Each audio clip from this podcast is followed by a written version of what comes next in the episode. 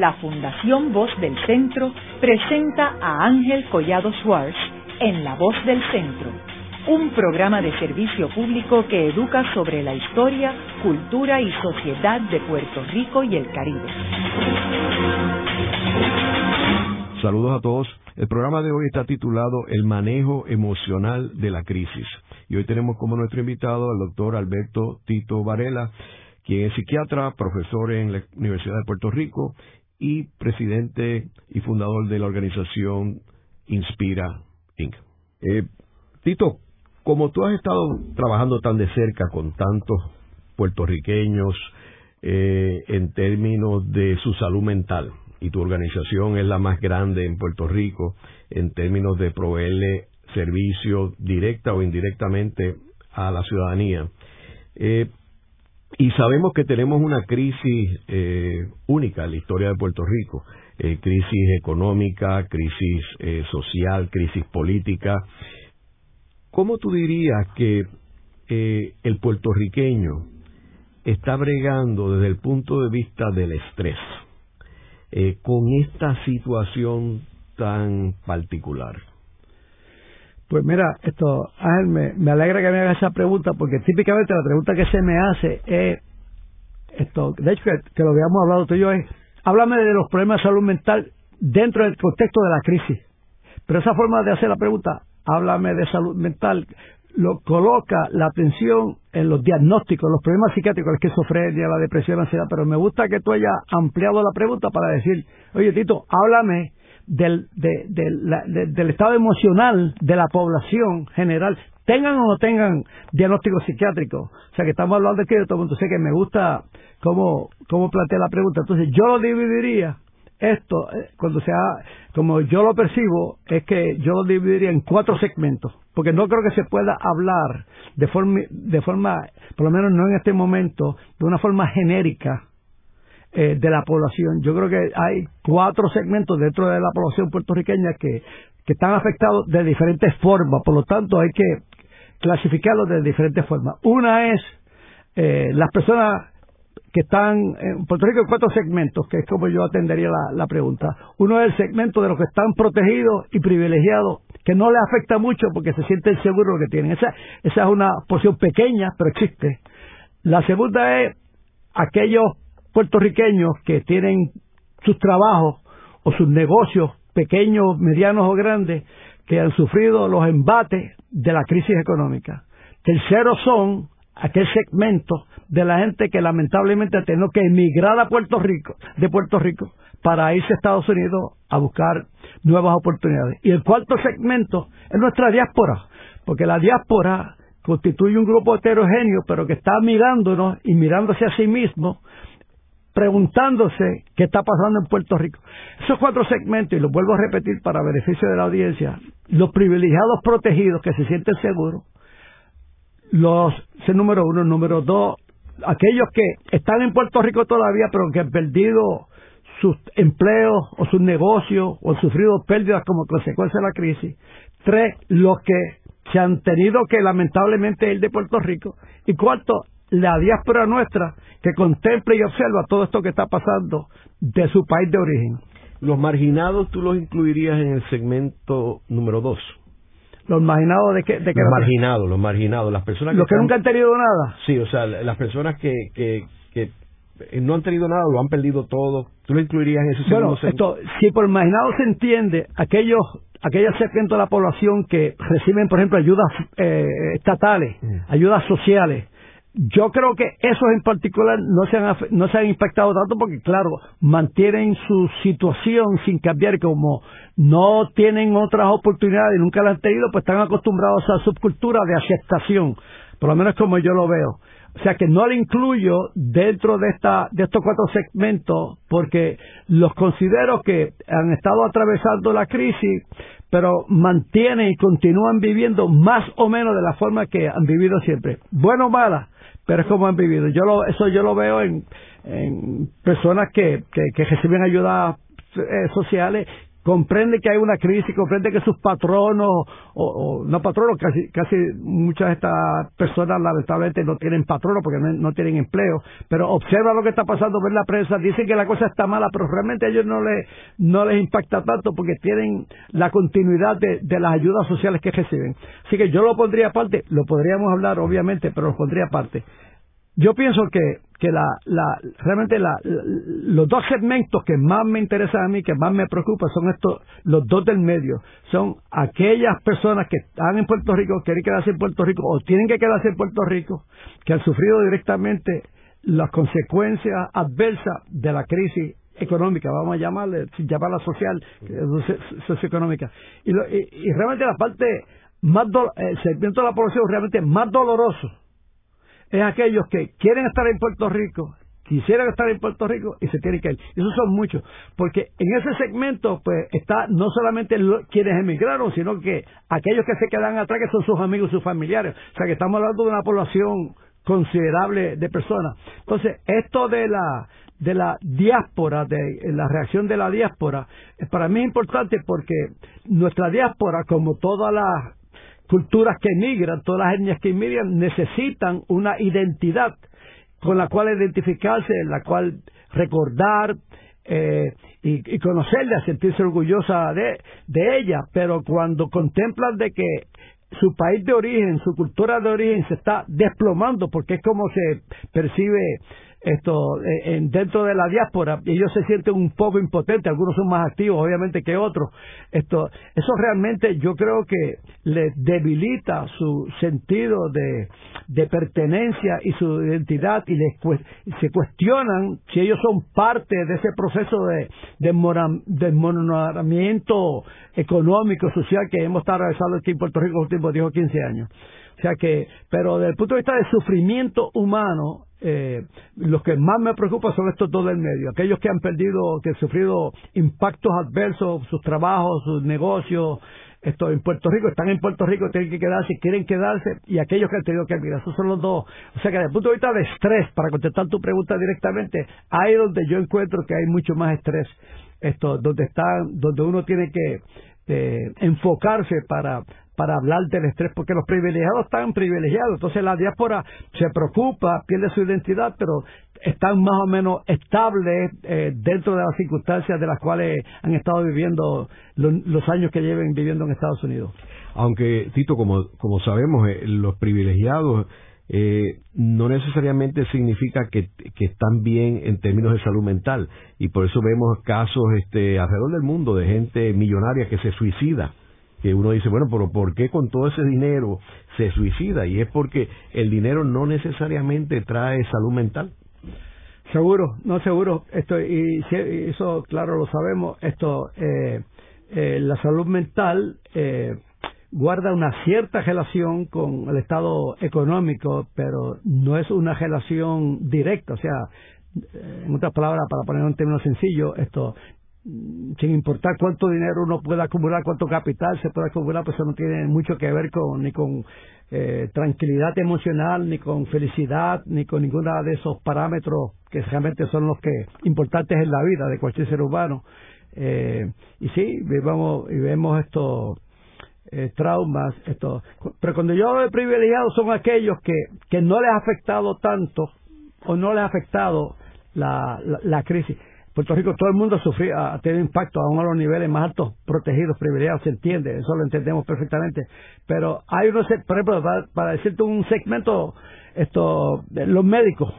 Los médicos han sufrido consecuencias adversas de la crisis, pero yo no creo que lo han sufrido de una forma tan directa porque están protegidos, tienen sus prácticas, tienen sus ingresos, tienen su reputación, tienen sus prestigios, tienen la oportunidad de trabajar, están, son personas de alto nivel educativo, pues, saben que tienen una válvula de escape fácil, se emigran a Estados Unidos van a tener una buena posición allá, o sea que ahí hay unas protecciones que no que los torne inmunes, porque nadie es inmune al sufrimiento que ven, observan alrededor, pero es una un grupo que está protegido estoy y, de esa forma hay otro o sea que por esa parte ese segmento no me preocupa tanto. Claro comprendo de que aquellos eh, de este segmento de privilegiados, dentro de ese segmento privilegiado existen eh, grupos de personas que antes estaban muy bien posicionados, su economía estaba sólida, eh, sus, negocios estaban sólidos, que han sufrido embate, pero no estoy ni siquiera incluyendo eso.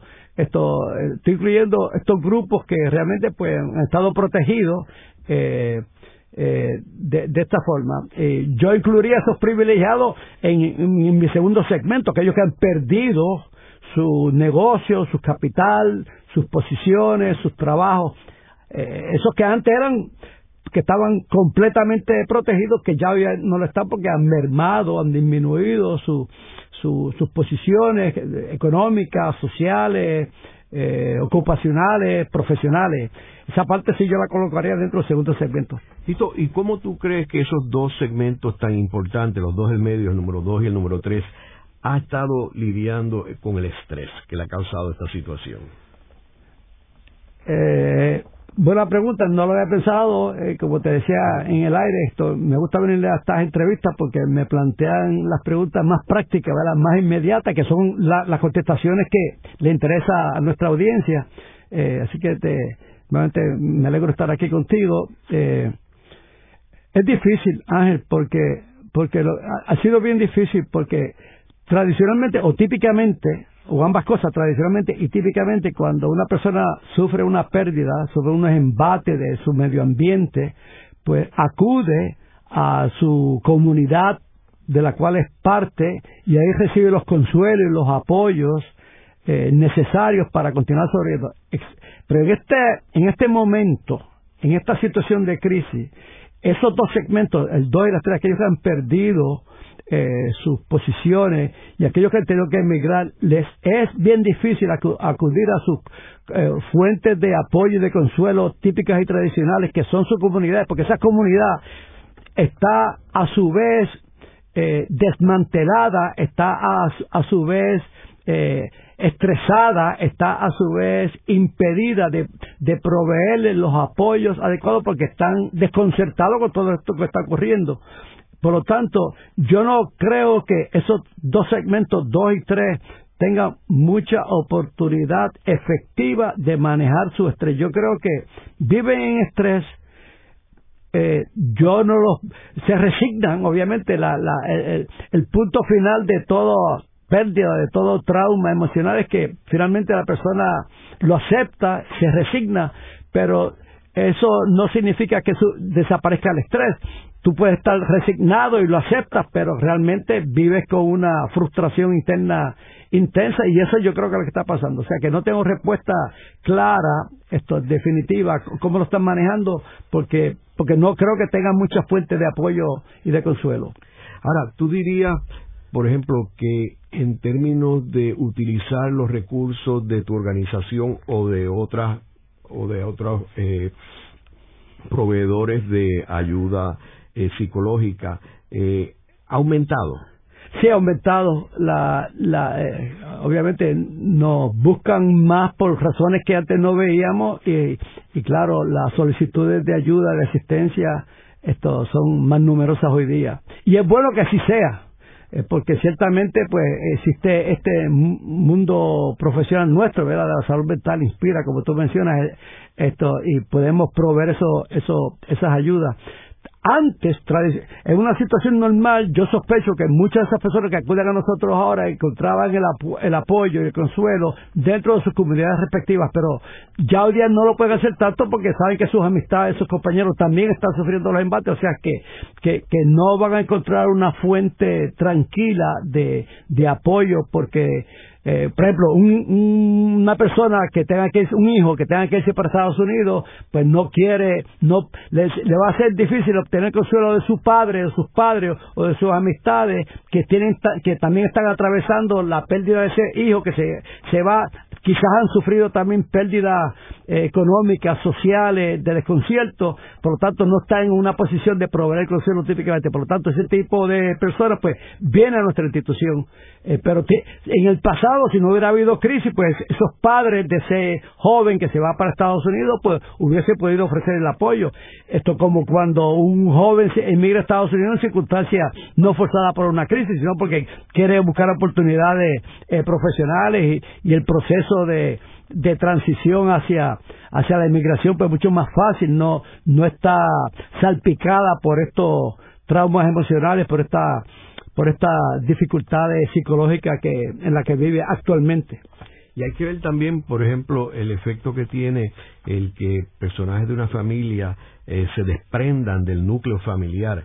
Eh, particularmente eh, si vemos, por ejemplo, los abuelos, eh, que estos nietos de momento se tienen que ir del país y una figura tan importante para el desarrollo emocional de un niño como son los abuelos, de momento pierden contacto con esos nietos. Eso es un magnífico ejemplo exactamente de lo, de, lo que estamos hablando, ¿verdad? De que es que esos abuelos eh, no tienen en este momento la capacidad la tranquilidad emocional para proveerle ni a su hijo ni a su nieto el apoyo emocional que en otras circunstancias positivas hubiese podido proveerla. Y, y, entonces ese rompimiento, esa fragmentación familiar de por sí genera estrés al que migra y al que se queda. Y como de acuerdo a mi teoría pues también impacta a la diáspora que lo recibe que lo observa con, quien viene en contacto. Eh, de manera que eh, cuando tú haces esta pregunta tan importante y tan acertada cómo están manejando cómo estamos manejando los puertorriqueños el estrés eh, como consecuencia de esta crisis socioeconómica que estamos viviendo. No encuentro muchas palabras para expresarle porque es que trato de imaginarme cómo lo están haciendo y encuentro dificultad en buscar una explicación sólida o una descripción clara de lo que están haciendo, porque no veo que, tengan muchos recursos eh, para, para manejarlo con, con eficiencia y con tranquilidad. Yo pienso que, que estamos viviendo, todos, todos, el segmento 2 y 3 especialmente está viviendo una, unos momentos de, de vida emocional triste, lamentable, de angustia, de sufrimiento, y eso lo están manejando de la mejor forma que pueden, pero no no veo que sea una forma efectiva. Yo como son todas las crisis grandes, ¿verdad? Que no se pueden que no se pueden resolver. Eh, hay un límite que la mente tiene para manejar la, los, los traumas emocionales y claro, pero yo caracterizo esto que nos está ocurriendo a niveles psicológicos con una, un trauma emocional. Eh, la única remedio que queda es aceptarlo y vivir con las consecuencias emocionales de frustración que, que existen y, se maneja lo mejor que se puede. Como siempre hemos vivido, pues, bregar con lo que hay para usar la frase, frase coloquial puertorriqueña. Ahora, lo interesante es que las perspectivas no son positivas eh, para el futuro inmediato, eh, ya que no se ha podido resolver el, la estructura eh, política, económica, social para poder este eh, echar para adelante. O sea que la situación debe empeorar en los próximos eh, meses y años. Estoy de acuerdo completamente y, y, es parte de la razón por la cual encuentro dificultad, porque uno quisiera pensar que hay algún tipo de esperanza, algún tipo de oportunidad para mejorar el ambiente socioeconómico, pero realmente no se vislumbra eso, todo lo contrario, se vislumbra más decadencia y más desmoronamiento de nuestras instituciones y, y sistema social. Luego de una breve pausa, regresamos con Ángel Collado Schwartz en La Voz del Centro.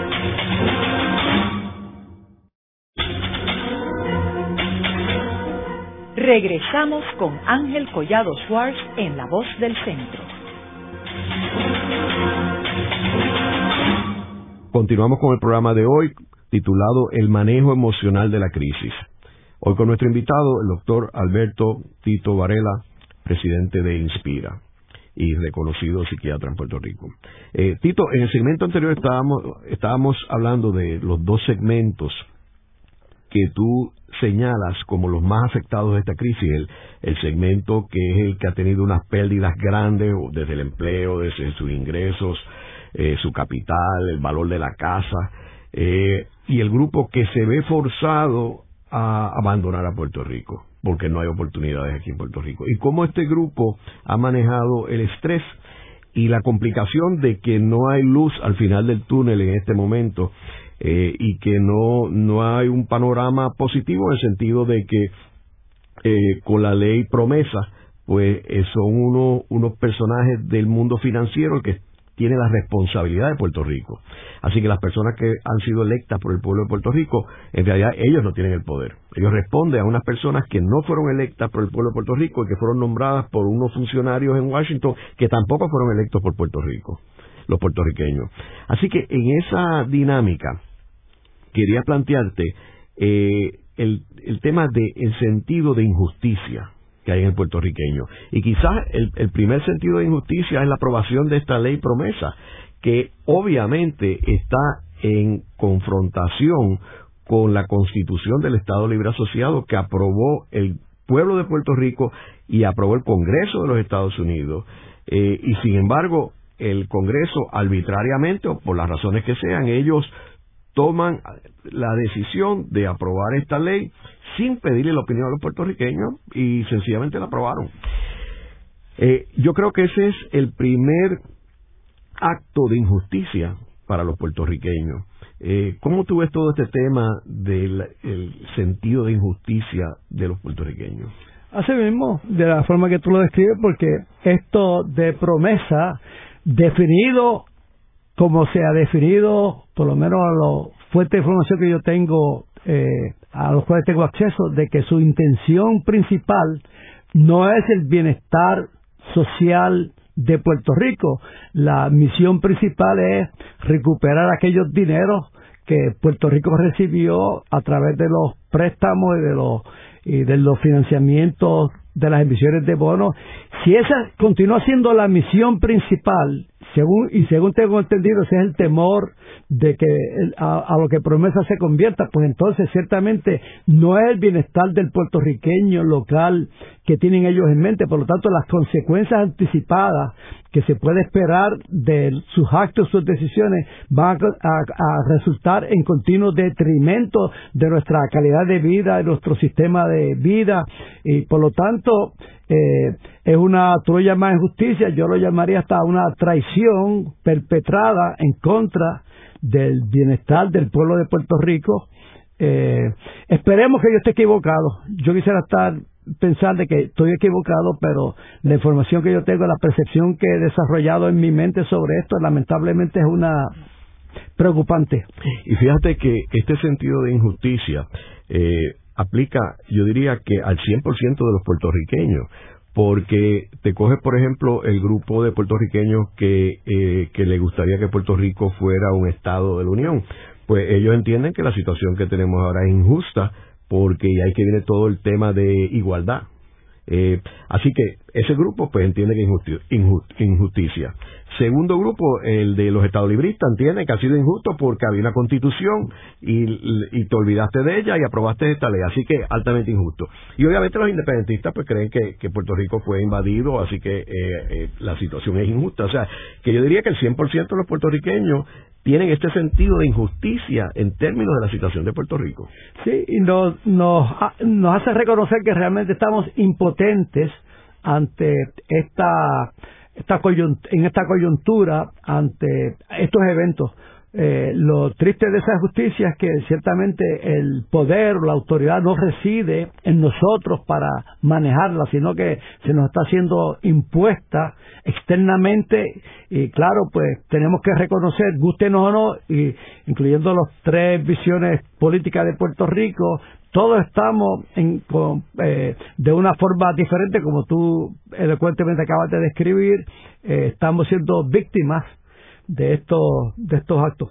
Oye, eh, espero, me gustaría pensar de que, de que estamos equivocados tú y yo, pero realmente eh, lo, lo, que la historia demuestra, la historia reciente, me refiero, esto, los eventos recientes políticos de los últimos 10, 15, 20, 30 años en Puerto Rico, eh, eh, no, no, eh, nos da mucha evidencia para pensar de que no estamos equivocados, pero uno quisiera pensar que estamos equivocados, porque es como que otro golpe serio que se le asesta al pueblo puertorriqueño, que nuevamente nos encontramos en una situación de impotencia, y tenemos que confiar o desear la mejor voluntad de estas de estos poderes eh, que vienen del exterior para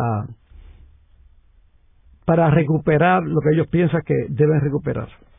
También hay que ver que aparte de esta situación que, es más de índole política, el sentido de la injusticia en términos de eh, los actos criminales que se cometen en Puerto Rico, cuando tú ves que algunas personas eh, terminan inmunes en términos del proceso judicial, eh, lo ves también en el sentido de la corrupción política, eh, cuando todos estos juicios que han habido en Audi, etcétera, donde habían personas que por dar contribuciones políticas, pues eh, colocaban a unas personas sin cualificaciones, daban contratos eh, eh, de unas cifras altísimas, sin las cualificaciones, y entonces eso también genera, el que lo está leyendo, un sentido de injusticia, y dice, pero ¿por qué? ¿Por qué sucede esto?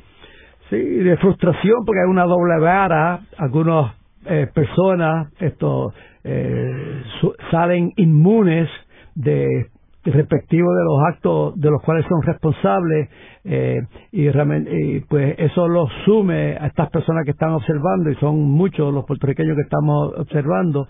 Un sentido de justicia severa me gusta esa palabra eh, no la había pensado tanto anteriormente que aplicaría a esto que estamos hablando pero esto porque es un tema como que psicológico esto pero no me había percatado de ello eh, y que añade al sufrimiento de las pérdidas eh, emocionales, económicas, profesionales, personales, de las cuales hablábamos anteriormente. Es, otro, otro, otra capa eh, de, de, de, acto infligido contra un pueblo que ya se encuentra de por sí, eh, lamentablemente, en una situación eh, precaria.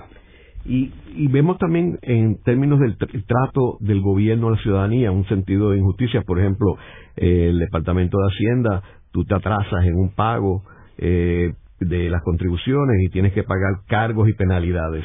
Sin embargo, el Departamento de Hacienda te debe dinero que tú pagaste de más en las contribuciones y te lo paga cuando ellos quieren, cuando puedan y no te pagan intereses. Sí, y uno puede, como ese que tú describes, uno puede eh, pensar en muchos otros ejemplos que señalan, apunta que realmente eh, nuestras instituciones más básicas más fundamentales están desmoronándose, están convirtiéndose en reliquias de lo que debieran haber sido y esto pues contribuye obviamente a nuestro sentido de frustración, impotencia, injusticia, y estrés, ¿verdad? Que fue el tema original con, que hablamos, que, experimentamos, estamos experimentando los puertorriqueños.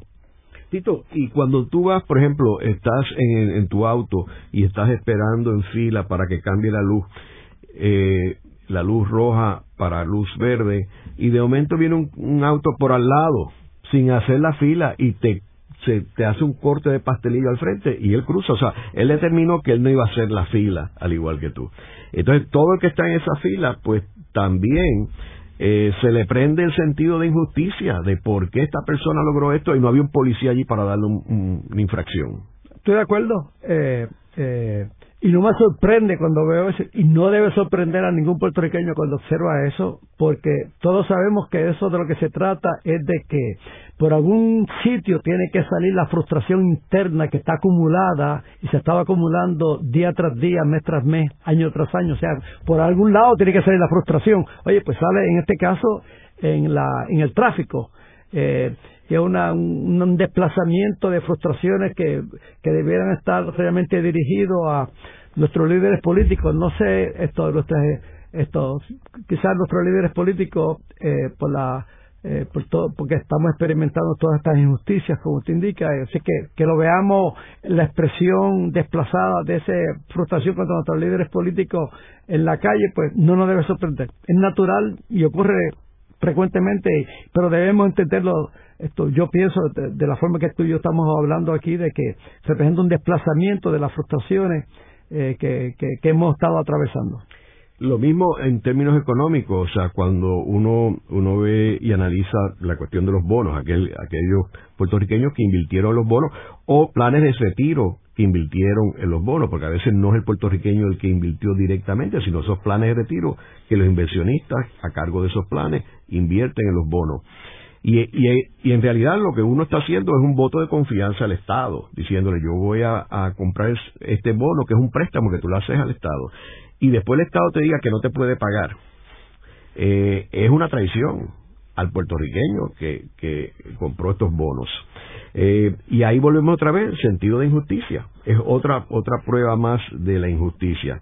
¿Por qué tú crees que los puertorriqueños aceptan esto en una forma tranquila versus otras poblaciones, por ejemplo en Argentina me dicen amigos míos que estarían ya todas las mujeres con los calderos en las calles eh, y sin embargo aquí no sucede eso. Bueno, quisiera pensar que estoy equivocado en la contestación que te voy a dar ahora, pero realmente quizás porque como pueblo nos hemos acostumbrado a ser sumisos, a ser, aceptar todo tipo de injusticia que que hemos recibido a través de los años, sé que estamos acostumbrados a que se nos engañe, estamos acostumbrados a aceptar la autoridad pasivamente en silencio y sufrir las consecuencias internas, de frustración interna, que luego la vemos expresada en el tráfico, como tú comentaste. Por lo tanto, me da hasta vergüenza decirlo y admitirlo, pero realmente quizá estamos siendo demasiado sumisos y pasivos eh, ante esta situación, aún sabiendo que nos han engañado, que hemos sido víctimas de engaño de nuestro propio gobierno, pues no protestamos porque quizás tenemos la mente colonizada, vamos a usar la frase coloquial, ¿verdad? Y tú, en términos del el, trato con, con eh, pacientes, clientes de, de ustedes, ¿Tú, ¿Tú has notado algún, algún patrón, algo nuevo que haya surgido en términos de esta pasividad del puertorriqueño ante la crisis eh, actual? Quisiera decir que sí, pero no. Mis pacientes, la, la, la, mi experiencia directa con los pacientes es que continuamos lamentablemente con una actitud pasiva, no de rebeldía. Me gustaría decirte, poderte decir de que he visto una, un despertar de una conciencia personal, social, patriótica, si se quiere, pero no lo he observado. Eh, continúo lamentablemente observando la pasividad y la, las frustraciones expresadas en actos como este que tú mencionas en el tráfico. Hay muchas otras formas en que se expresa, ¿verdad? Esto, pero esta es una metáfora muy elocuente. O sea que no, no te puedo decir que veo un despertar de nuestra conciencia como pueblo y asumir más autonomía, más asertividad, expresarse con más libertad, con más fuerza, con más efectividad. No, no he visto eso. A mí me estuvo interesante el, este año eh, el evento de eh, las Olimpiadas eh, y cuando Mónica Puy gana la medalla de oro en un deporte que no es un deporte popular en Puerto Rico porque el tenis es un deporte elitista no es como el, baloncesto o el béisbol, eh, y, y que el puertorriqueño eh, se apropió de, de ese de ese eh, de ese torneo en las Olimpiadas y era era impresionante. Yo yo este vi el juego en una pizzería en, en la isla de Culebra que que no cabía un alma allí y parecía que todo el mundo era jugador de tenis este en lo eh, excitado que estaba con, con esta victoria contra una alemana este de primer orden, una tenista de primer orden. Eh, y yo creo que fue como un momento de escape del puertorriqueño, de olvidarse de la crisis, de olvidarse de todos los problemas de Puerto Rico y concentrarse y concentrar su, eh, sus energías en un evento positivo, de ganador, ganador mundial.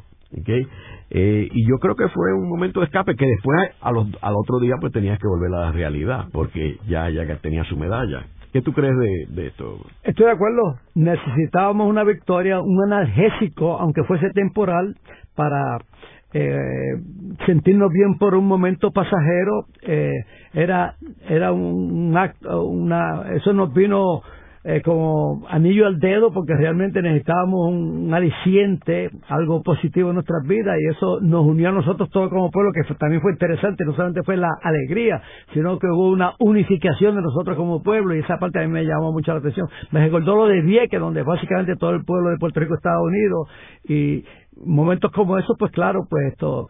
Eh, son agradables porque traen un poco de luz y de alegría y de y de, tranquilidad en, el pueblo puertorriqueño, pero lamentablemente son escasos y son muy cortos de duración eso, ese efecto. Yo soy yo soy eh, fanático del tenis, juego tenis, etcétera, así que eh, observé eso también porque como tú dices es un deporte que, que la gente no sabe ni cómo se cuentan los puntos, ¿verdad? Pero estaba todo el mundo allí y, de todas de, de todo lo que yo oí respecto a eso de de, de, de la de la de, de la actividad eh, entusiasta del pueblo puertorriqueño con lo de Mónica, eh, la, parte más dramática que yo, que yo no sé si fue cierta, pero fue una anécdota que escuché fue que un cura en plena misa detuvo la misa para decir Mónica ganó. Yo no sé si eso es verdad o no, pero si no, si no es verdad, me encanta la metáfora y me encanta la anécdota, así que la celebro con mucho gusto. Ahora, vemos también, eh, eh Tito, que en esta, en esta temporada navideña, eh, hay un elemento también de escape eh, de la gente entre, entre la música, la alegría, eh, las bebidas alcohólicas, el coquito, etcétera, que la gente trata de, de salir de, eh, y es una forma de bregar emocionalmente con la crisis. Más bien hacia, eh, una forma de escape, ¿verdad? Este, ¿Tú no crees? Lo creo que sí que es un esfuerzo, pero no estoy seguro si siempre es efectivo, porque en la superficie, en el momento luce, da la apariencia de que está funcionando, pero realmente, en última instancia, cuando esa persona va a su casa, está en su soledad, se acuesta en la cama y contempla la realidad en la cual vive, pues eso provoca otra otro tipo de preocupación, otra, otra línea de pensamiento negativa, eh, negativa y adversa. Eh, es bueno que lo hagamos, pero realmente, ¿verdad? Desde el punto de vista mío profesional, yo siempre prefiero esto, enfrentar la realidad, la que sea, y me gusta que la gente pues vea y la contemple y la perciba y, la maneje y la enfrente y, trate de resolverla esto comprendo de que todos necesitamos escapes esto pero no me gusta promocionarlo mucho pero sí es un fenómeno social un fenómeno cultural y todos lo hacemos pero lo, para mí lo más importante es que no no nos acostumbremos a escapar nuestra realidad, por difícil que sea, por retante que sea, en, estos momentos de, alegría. Oye, estoy diciendo, vamos a celebrar, yo a mí me gusta la fiesta y participo en muchas fiestas, pero, pero debemos siempre mantener el ojo en la realidad de, la que estamos viviendo, que es triste. Haremos una breve pausa, pero antes los invitamos a adquirir el libro Voces de la Cultura con 25 entrevistas transmitidas en La Voz del Centro. Procúrelo en su librería favorita o en nuestro portal.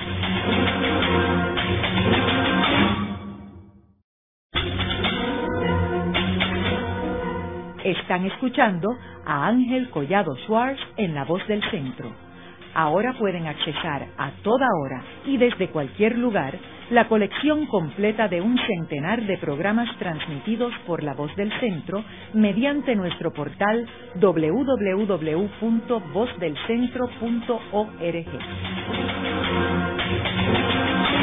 Continuamos con el programa de hoy titulado El manejo emocional de la crisis, hoy con nuestro invitado el doctor Alberto Tito Varela, presidente de Inspira. Eh, Tito, en el segmento anterior estuvimos hablando del sentido de injusticia, eh, el hecho de que el puertorriqueño ha aceptado su condición pasivamente eh, y no ha actuado agresivamente, eh, particularmente si lo comparamos con otros países como Argentina, como este, Europa en sus días de, de crisis. ahora, ¿cómo tú crees que afecta esta situación la autoestima del puertorriqueño? si bien hablamos del momento de, de eh, sacando la cápsula del momento de Mónica Puig, ¿verdad? Este, pero ¿cómo tú crees que acepta, eh, que afecta el autoestima del puertorriqueño?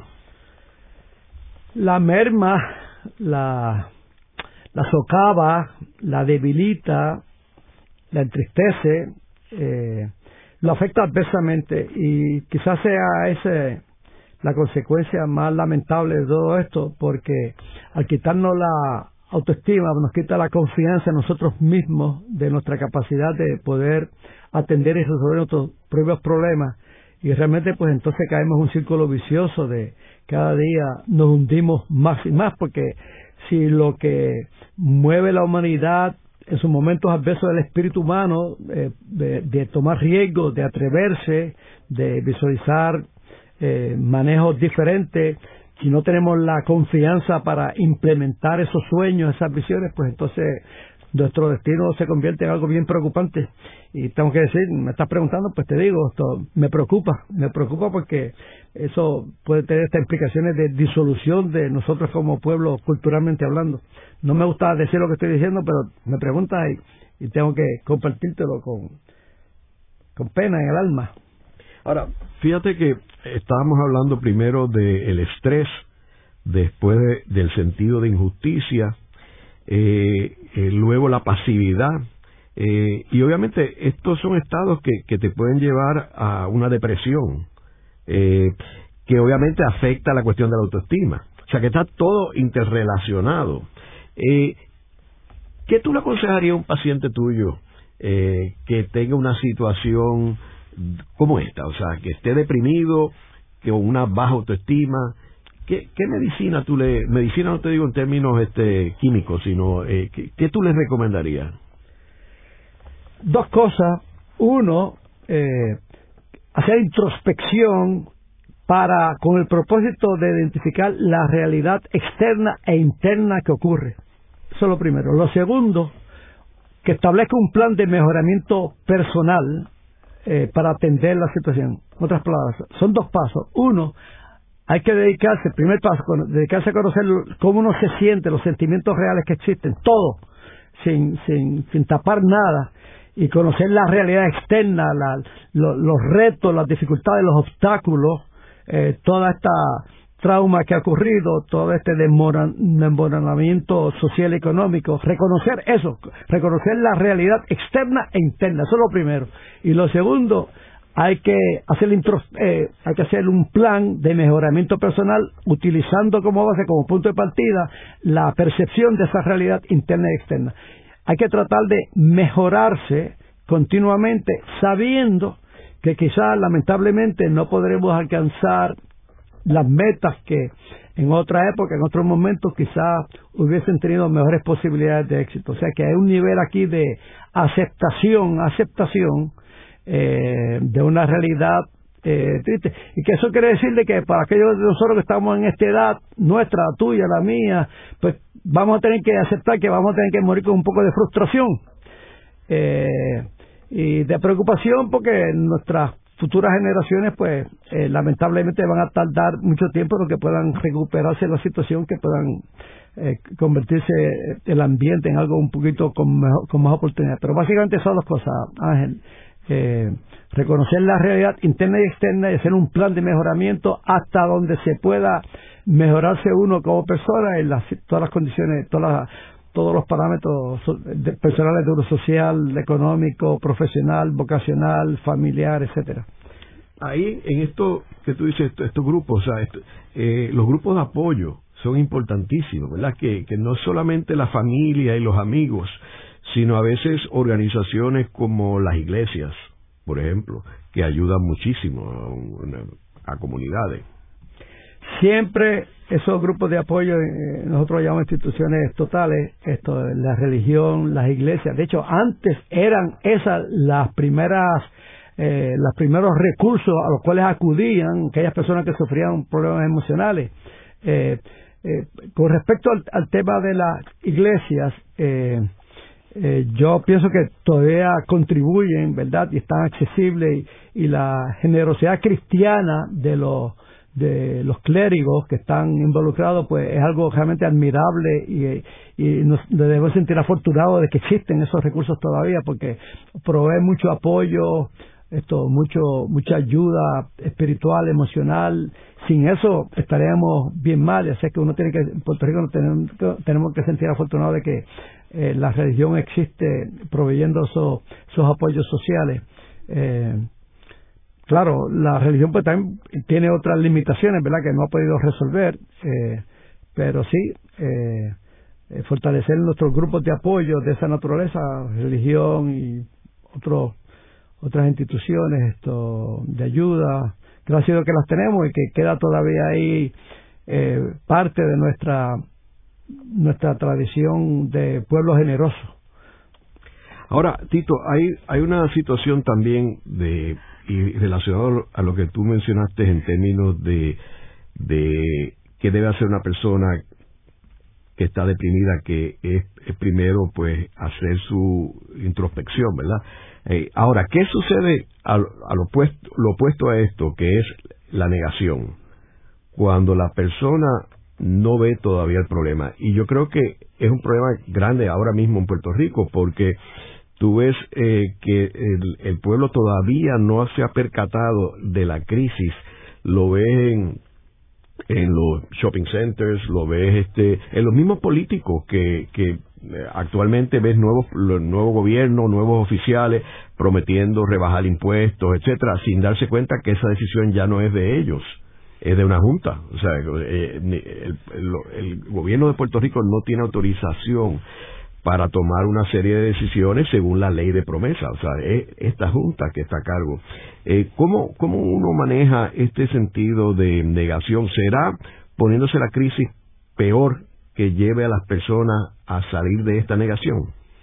Bueno, yo la atribuyo y le asigno la responsabilidad de la instigación hacia la negación de nuestros líderes, realmente. Eh, eh, porque eh, no estoy hablando de que están de que nuestros líderes han creado una conspiración, ¿verdad?, para engañar colectivamente al pueblo de Puerto Rico y estimularle al engaño, pero sí yo pienso de que eh, nuestro liderazgo político, para ponerle un apellido, realmente fomenta que continuemos viviendo en una burbuja de fantasía que realmente nos continúa haciendo daño y que, claro, pues fortalece y refuerza el sentido de la, tendencia hacia la negación que todos tenemos, incidentalmente todos tenemos una tendencia a la negación, pero lo importante es que si hubiera líderes que nos presentan la realidad y nos ayuden a reconocer esa realidad y que planteen soluciones realistas, persuasivas, pues entonces eh, pienso que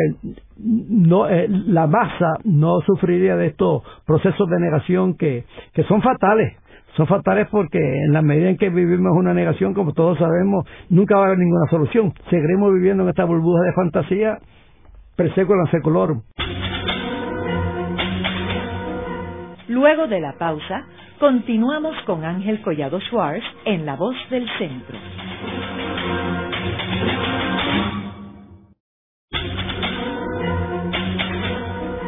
Continuamos con la parte final de La Voz del Centro con Ángel Collado Schwartz.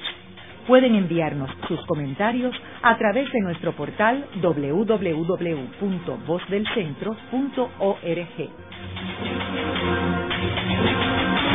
Continuamos con el programa de hoy titulado El manejo emocional de la crisis. Hoy con nuestro invitado, el doctor Alberto Tito Varela, psiquiatra y profesor en la Universidad de Puerto Rico y presidente de Inspira. Eh, Tito, en términos de narrativa cultural, eh, háblanos un poco sobre ese tema. Bueno, la, narrativa cultural es lo que se nos vende como lo que es importante en este momento, o sea, son las ideas y creencias que permean la sociedad y que nosotros compramos y eh, desarrollamos nuestra explicación del mundo que observamos en base a esas ideas y creencias que nos proponen, que nosotros adoptamos y en las cuales creemos. Eso es básicamente lo que es una narrativa cultural. Lo que otra forma, otra forma expresiva de decirlo es el discurso del momento, ¿verdad? las ideas que existen, que prevalecen en nuestra sociedad, que nosotros pues nos tragamos. Entonces usar esa palabra tragamos porque porque a veces pues nos tragamos ideas que realmente eh, por lo menos desde mi punto de vista, no tiene ningún sentido en la realidad. Y es interesante que tú mencionas los políticos, porque en realidad lo vemos eh, eh, consistentemente eh, de, durante el siglo XX, donde teníamos este, unos líderes políticos que tenían un discurso en Puerto Rico distinto al que tenía en Washington. Y yo creo que ahí es donde viene la primera deshonestidad y, la, y, que ahora, según los puertorriqueños, se están dando cuenta con esto de lo de promesa, porque aquí se vendió eh, un estatus que de allá no era cierto. Eh, y que eh, se planteaba una cuando uno mira el discurso de los políticos en Washington en Washington hablaban el discurso correcto pero venían a Puerto Rico y planteaban otro discurso distinto. Eh, desde el mismo nombre de Estado Libre Asociado, que en inglés Estado Libre Asociado es Free Associated State, sin embargo en Estados Unidos se conoce como Commonwealth. Eh, eso nada más eh, es simbólico de este tipo de, de confusión que lleva a unos líderes a la cuestión de negación. Lo mismo la cuestión de la estabilidad que hacen creer al pueblo de que Puerto Rico determinará si, si va a ser un Estado de Estados Unidos no diciéndole a los puertorriqueños que la decisión es exclusivamente de los Estados Unidos, de un Congreso y que Estados Unidos ha sido bien claro en términos de enviar el mensaje que no les interesa la estabilidad, pero nadie quiere hablar de esto. Y se crea la ilusión de que está en manos de los puertorriqueños y no está en manos de los puertorriqueños, de los Estados Unidos. Pues nos hemos acostumbrado a consumir fantasías, falsedades, engaños, esas tres componentes, las quiero repetir porque con toda frecuencia me, alegro que salgan de mi boca, nos hemos acostumbrado a consumir fantasías, falsedades y engaños, porque hay un doble discurso, un triple discurso, una narrativa cultural fantasiosa, engañosa, y nosotros pues nos las hemos tragado y seguiremos viviendo de esta forma hasta que de alguna forma en algún momento algo explote y despertemos de esta fantasía y y decidamos eh, impartirle el destino a nuestro pueblo que nosotros pensamos es el que debe establecerse y prevalecer. Pero mientras tanto, todos estos años estamos adoptando y aceptando todos estos planteamientos de fantasía que hemos estado consumiendo. Y hay un término psicológico que tú conoces, que es el pasivo agresivo, que lo ves aquí retratado en Puerto Rico con esta circunstancia. Sí, pero, pero es que lamentablemente a veces no, pero nuestro pueblo no tiene otra forma de funcionar y tiene que recurrir a estos mecanismos pasivo-agresivos, eh, porque hay una, hay una combinación de un sentido de impotencia que eso genera frustración y, y agresividad y quizás a veces hasta violencia en sus extremos y en sus excesos. Eh, por lo tanto, yo lo entiendo perfectamente por qué ocurre eso. O sea, no, no, no, no pienso que la pasividad agresiva esto sea algo inexplicable. Yo creo que se entiende dentro de nuestro ámbito, dentro de nuestra historia, dentro de nuestro contexto. O sea, no sorprende ver con comportamientos pasivos agresivos porque algún mecanismo mental, emocional, psicológico tienen que utilizar nuestra gente para lidiar con la realidad traumática que se encuentra. Yo creo que hay una palabra muy puertorriqueña que, que describe esta situación que es la brega eh, que, que, es algo que eh, cuando uno va a otros países hispanoamericanos es la palabra que más le impacta a los hispanoamericanos porque eso no existe en España, ni existe, esa palabra no existe en el contexto que lo usa el puertorriqueño en ningún otro país hispanoparlante. Eh, y es una forma del puertorriqueño, cuando tú le preguntas a alguien, oye, has hecho este trabajo que tenías que entregar y probablemente no has empezado y tú no le vas a decir a la otra persona la verdad de decir no he hecho nada, pero le dices estoy bregando con eso y desde el punto de vista de uno no está mintiendo porque técnicamente no está bregando con eso aunque no haya hecho nada. Y la otra persona pues no se ofende. Y entonces pues todo el mundo está bregando aunque nadie haga nada. Eh, y yo creo que eso es bien puertorriqueño y único en Puerto Rico. Eh, sí, tiene, y tiene dos componentes. Primero hay un componente adaptativo, positivo, porque está manejando la realidad por difícil que sea, pero por otro lado, la única parte, el único elemento, el único ingrediente preocupante de eso es que es una especie de fatalismo, porque acepta de que esto no va a tener una solución justa para todo el grupo colectivo. O sea, el puertorriqueño labora en la brega como que anticipando y sabiendo y con plena conciencia de que lamentablemente, posiblemente, no van a resultar positivos los, los, resultados no van a ser positivos. Tito, eh, por último, en términos de la forma de que las personas manejan toda esta crisis emocional, eh, un elemento que no hemos mencionado es el uso de sustancias controladas y de bebidas alcohólicas. Eh, ¿cómo, ¿Cómo tú eh, en tu práctica eh, manejas esta situación y más ahora con esta crisis eh, que está escalando? Bueno, obviamente pues hay un aumento en todo esto de uso de, dependencia de sustancias y cómo la manejamos. Eh, el, esfuerzo principal donde nosotros que nosotros realmente nos gustaría hacer, que no lo podemos hacer en nuestro escenario privado, porque una limitación de recursos, pero realmente el esfuerzo principal desde el punto de vista de salud pública debe ser enfocado en ir a identificar y atraer al que está sufriendo las condiciones para que venga a recibir el tratamiento que necesita. O sea, básicamente en términos numéricos, por ejemplo, si se usa la cifra de que en Puerto Rico haya 100.000 personas que están dependientes de sustancias, ¿cuántas están realmente recibiendo servicios ahora? 5, 10.000, 15.000, por lo tanto hay todo una eh, un grupo grande, un segmento algo así, un grande que no está recibiendo los servicios. Entonces, yo lo que estoy diciendo es que hay que buscar formas, epidemiológicamente hablando, punto de de salud pública, de ir a identificarlos y traerlos acá. ¿Cómo se hace eso? Hay una serie de estrategias que se usan, se deben utilizar, etcétera. Otros países lo han utilizado, nosotros podemos utilizarlo. Nosotros hablamos de, de, ir a, identificar estos casos, pero realmente, en mi opinión, no lo hacemos en la realidad. Esto, por lo tanto, es triste porque mientras nosotros no eh, diseñemos y establezcamos procesos y mecanismos para atraer esta población que está desatendida, pues esa población va a estar circulando en nuestro territorio eh, indefinidamente con todas las consecuencias que conocemos.